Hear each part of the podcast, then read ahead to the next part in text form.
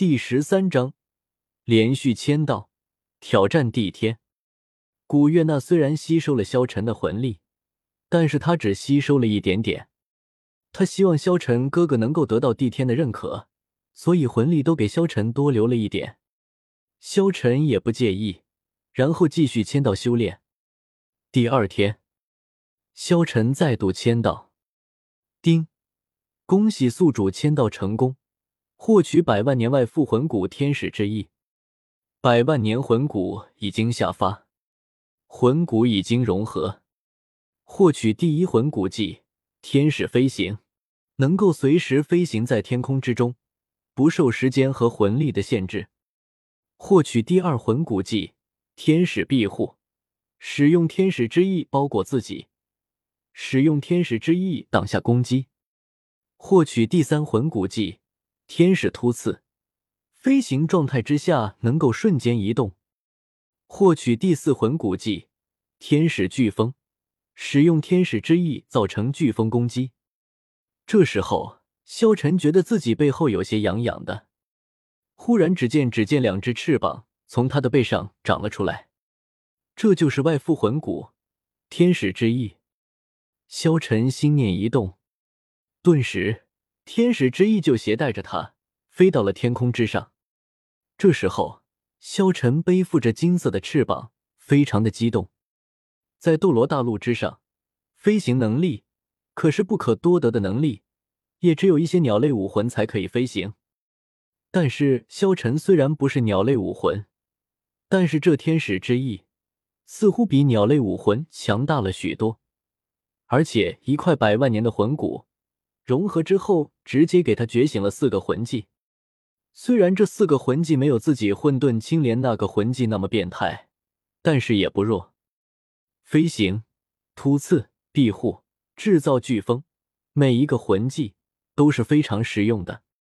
再度签到魂骨，这时候萧晨对于对付帝天就更有信心了几分。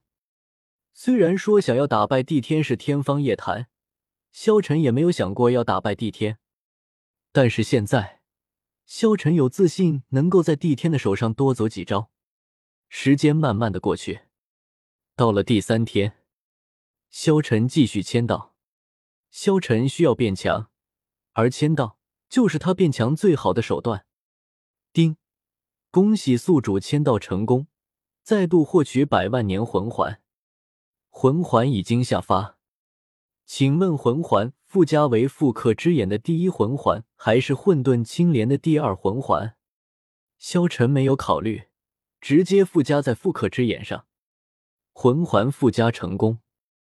由于复刻之眼的武魂特殊性，该魂环没有魂技，但是复刻之眼可以复刻任何武魂，也可以复刻任何魂技附加在该魂环之上。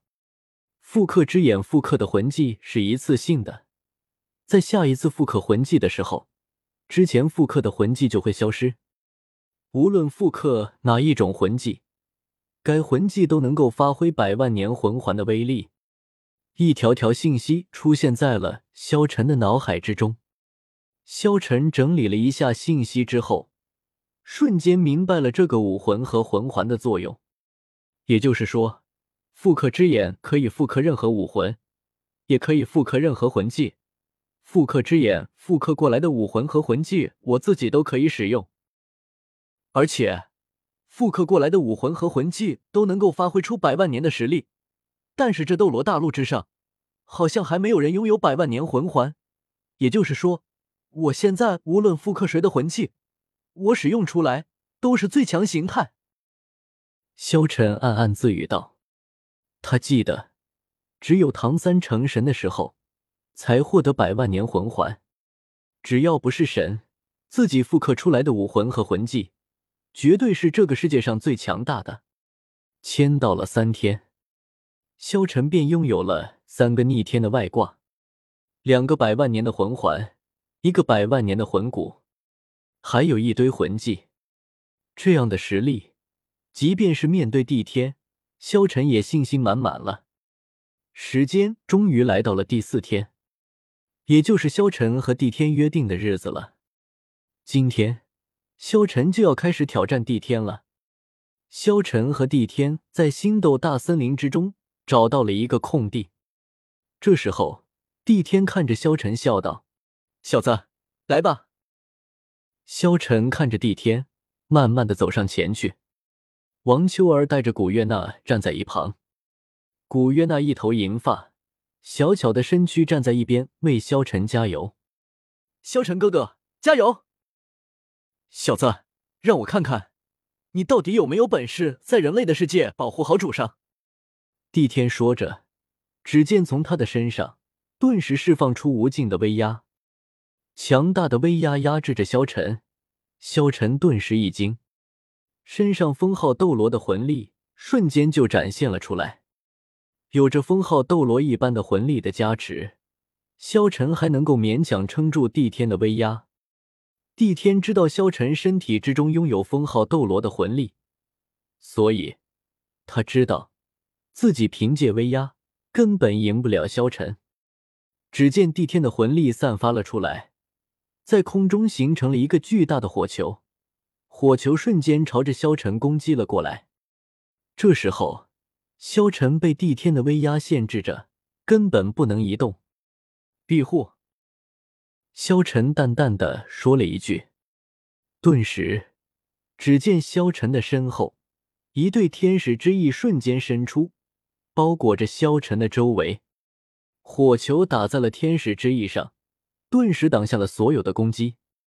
这一刻，萧晨的翅膀张开，帝天无比惊讶的看着萧晨，根本不敢相信自己的眼睛。这是魂骨，小子。你什么时候拥有了魂骨？而且，这魂骨的年限只怕不低。萧晨目光无比的平静，看着帝天道：“我说是我身体你长出来的，你信吗？”帝天震惊的看着萧晨，他没想到萧晨竟然有这么强大的手段，有这魂骨，再加上他封号斗罗的实力，只要不去招惹人类的封号斗罗。只怕是他对手的人并不多。这时候，萧晨咧嘴一笑，道：“帝天老哥，你既然已经出过手了，是不是该轮到我了？”萧晨说着，只见他直接释放出了自己的青莲武魂。帝天见过萧晨的青莲武魂，虽然是一朵青莲，看似没有作用，但是他见识过威力。